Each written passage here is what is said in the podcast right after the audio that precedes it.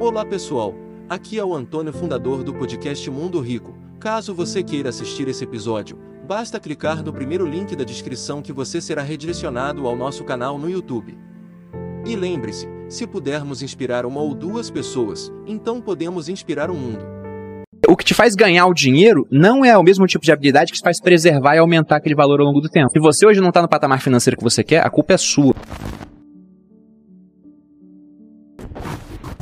Tenho 20 anos e me sinto atrasado também. 20 anos? É porque eles estão vendo o pessoal no YouTube, sei lá, com 20 anos ganhando milhões, e aí ficam se comparando. É muito doido, pô. Se eu for me comparar com esse cara, eu me acho um bosta. Verdade. Porque com 20 anos era isso. 20 anos eu tava estudando ainda, não tinha nem uma bicicleta que era minha, e simplesmente, se alguém falasse para mim que com 33 eu ia estar onde eu estava, eu ia falar, tá doido, como é que eu, não sei nada ainda, vou chegar nesse tipo de patamar? Eu nem acreditava que seria possível. E esse é um ponto muito importante do livro também, porque não basta pro T. Harv Eker que você leia ali os princípios, os arquivos. Você tem que chegar no final e fazer uma declaração. E a declaração sempre termina uma frase reforçando aqueles é princípios, aqueles arquivos, e no final, eu tenho uma mente milionária. Para que você de fato repita tanto isso até o ponto de chegar a acreditar. Porque isso, isso é significativo. Eu tenho um exemplo próprio meu que é incrível, na minha opinião, porque hoje eu me acho uma pessoa ultra inteligente, mas nem sempre foi assim. Eu era um dos melhores alunos da sala até a quarta série, que meu pai estudava comigo, né? Aí meus pais se separaram. Talvez as finanças tenham um peso nisso, porque estavam atolados em dívidas, né? Só o amor não é suficiente, eu acredito nisso de fato. Que a hora que a dívida entra pela porta, o amor às vezes sai pela janela, você perde admiração pelo cônjuge. Mas enfim, separaram, eu fui pro Rio de Janeiro. No Rio de Janeiro, minha mãe não estudava comigo, ela tava trabalhando. Então ficou pra eu estudar sozinho. E aí eu vi rapidamente que tirando 10 ou 5, eu passava de ano igual. Então, o que que eu fui fazer, né? Comecei a estudar para passar na média e dedicava meu tempo a coisas lúdicas, né? Jogos, ver televisão. Só que eu fui fazendo isso durante tanto tempo, Joel, que teve uma hora que eu simplesmente nem raciocinava que eu poderia tirar um, um 10. Eu já me julgava burro. Essa era a palavra. Eu achava que eu não tinha capacidade. E parte disso porque, além de estudar só pra média, eu tava cercado de pessoas muito inteligentes no colégio militar. A minha turma do segundo ano, das 30 pessoas, eu acho que era o terceiro pior aluno da sala. E tinha Sete. gente muito inteligente. E eu até brinco que se um investidor entrasse naquela sala, tivesse que apostar em algumas crianças para ter retorno no futuro, né? Eu nunca seria escolhido. Só se eu pagasse muito, porque eu era um azarão completo. Talvez ele visse assim, vou apostar nesse azarão aqui, vamos ver o que acontece. E eu me senti assim de fato, eu me senti incapaz.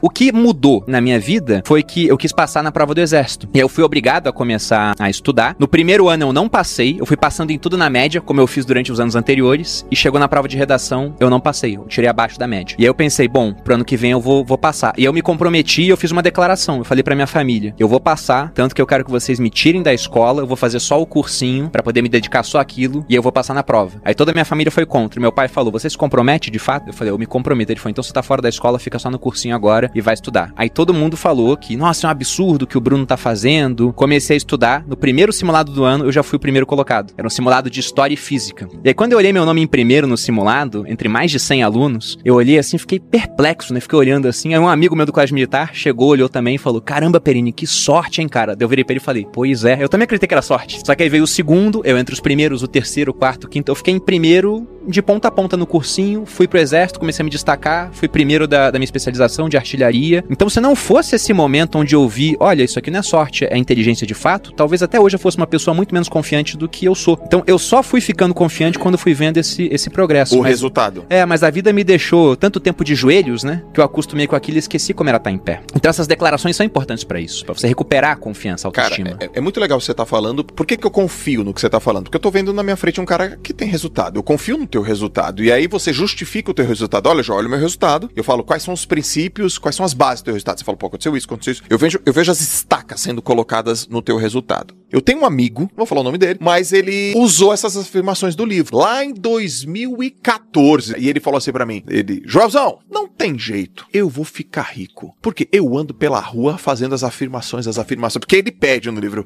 faz afirmações, eu tenho uma mente milionária. Eu vou ficar, não tem como. Ele não ficou. E nem tá perto de ficar. Ao que você atribui ao cara que afirma e não consegue, e o cara que afirma e consegue, o que, que você realmente atribui assim? É que o pessoal tem aquela premissa de que, bom, se eu tô fazendo isso, agora basta empregar que vai dar certo de alguma maneira. Ah. Só que só isso é insuficiente. Com os arquivos mentais corretos, você tem mais chance de conseguir, mas nada garante que você vai conseguir de fato. Até lendo esse livro aqui, quando eu olho como o T. Harvecker abriu o negócio dele, eu desaprovo o que ele fez. Ele pegou dívida no cartão de crédito pra fazer isso. Sim. Aí o pessoal vai falar do Flávio Augusto, que fez a mesma Sim. coisa no cheque especial. Sim, mas pra cada caso que dá certo, você tem centenas e milhares de casos de pessoas que tinham os pensamentos, que andaram na rua, tatuaram no peito, né? Eu tenho a mente milionária, Uhum. falava torta e direito, foram abrir um negócio porque viram que uma hora ele defende a questão de que você tem que ter escala, né? Ele usa o exemplo dos treinadores dele, o cara que dá treinamento pra duas mil pessoas ganha mais do que o cara que dá treinamento pra 50 pessoas, né? Porque tá sendo mais produtivo. Só que o ponto é que se você começar um negócio nas coxas, sem as habilidades pra isso, não interessa o quanto a sua mente é, é próspera. A realidade, você não vai ter um resultado próspero. Aqui no Brasil, a gente tem uma combinação muito nefasta, né, João? Porque a gente tem, ao mesmo tempo, uma população que ela é financeiramente quase que completamente analfabeta, as pessoas não entendem de finanças, e temos uma grande complexidade pra empreender. Então, isso mata muita gente. Por mais que a pessoa estude essa parte de mindset, se ela não realmente começar a estudar pra se aprimorar na parte financeira, ela não vai adiante. Tanto que aqui no livro, numa sugestão sumária de orçamento que ele dá, onde ele fala que basicamente você tem que fazer o seguinte: viver com 50% do que você ganha, aí você pega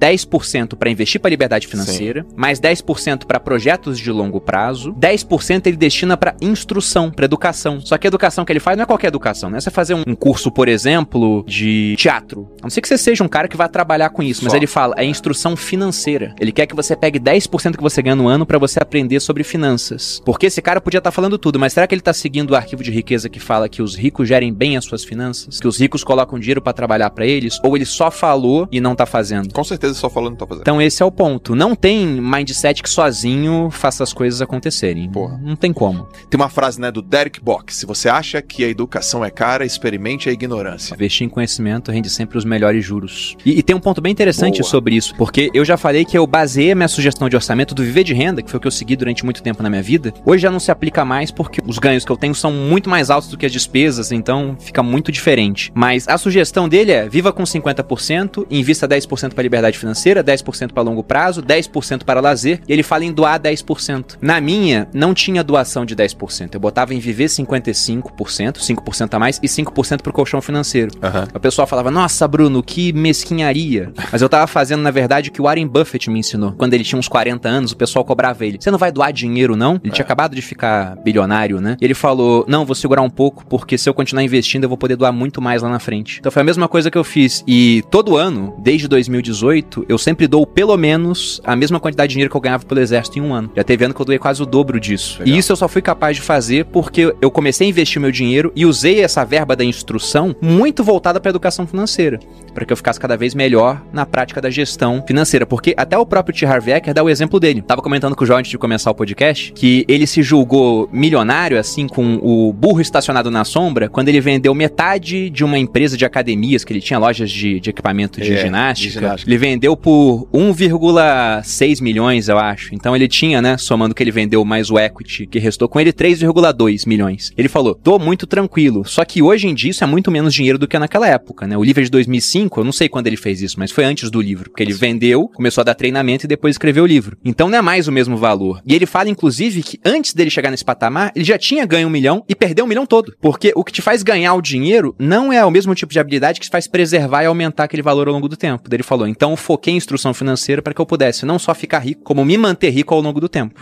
O que você faz quando você acredita numa coisa? Você promove. Então você tem que aprender a promover o que você faz. Você tem que aprender a promover as coisas que você gosta. Ele fala assim: o que, que, o que, que você faz quando você descobre um milagre? Você conta para as outras pessoas. Poxa, gente, eu sou um cara que, pô, vim ali numa família, foi pobre, foi difícil, aquele negócio todo, nordestino, e construí minha riqueza. Por onde? Pela educação, obviamente, pela aplicação da, da, da educação. Eu acho que essa parte é especialmente interessante. Eu mesmo crio o meu próprio grau de sucesso financeiro. Você é responsável pelo que produz, pela falta de riqueza que produz e por todas as opções no meio do caminho. Então, se você hoje não tá no patamar financeiro que você quer, a culpa é sua. E você sabendo disso, já tendo essa consciência, primeiro ponto é consciência do problema. Você não resolve um problema que você não sabe que tem. Você tá Exatamente. inconsciente. O segundo é você tem a consciência, agora você vai entender por que, que aquilo tá acontecendo. Poxa, por que, que eu tenho esse modelo de dinheiro que é tão ruim? De onde veio? Aí você descobre de onde veio. Ah, meus pais têm o mesmo modelo que que eu são endividados, eu repeti esse modelo. Agora vem a parte de você poder ressignificar esse tipo de coisa, e aí você muda e vê, olha, isso aqui é a gravação que me deram. Eu sou o gravador, agora eu quero gravar arquivos novos. E por último, vem a declaração, que é nessa hora onde você se compromete de fato a mudar. Porque não basta só falar, né? Falar é uma coisa, é ótimo. É melhor falar do que não falar. Só que no exército tinha uma história muito bacana que os meus instrutores sempre usavam e depois eu usei com os meus soldados também, que era a diferença do ovo e do bacon em um café. Eles falavam sobre a diferença entre estar envolvido ou comprometido. E diziam que num café da manhã, onde você tem ovos e bacon, a galinha está envolvida, porque ela cedeu o ovo. Uhum. Só que o porco, ele tá comprometido. Ele cortou na própria carne para dar o café. Então é esse o ponto, né? Você tem que se comprometer de fato com aquelas declarações que você faz. E estudar o máximo possível e partir pra ação, que é muito importante, para mudar a sua realidade.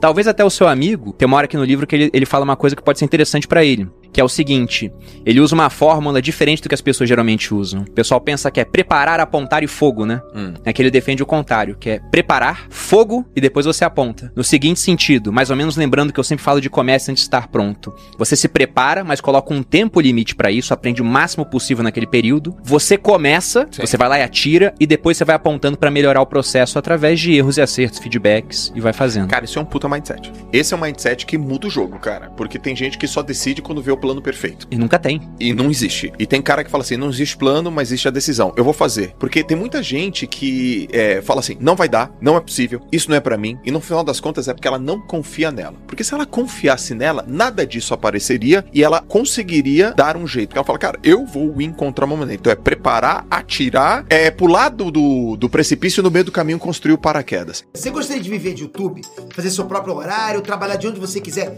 e principalmente gerar muita receita? Finalmente a gente lançou o Viver de YouTube, que é o único treinamento no mercado que vai te acompanhar do absoluto zero até a criação do seu canal de sucesso. Basta garantir sua vaga clicando no botão abaixo para começar seu império no YouTube, hein?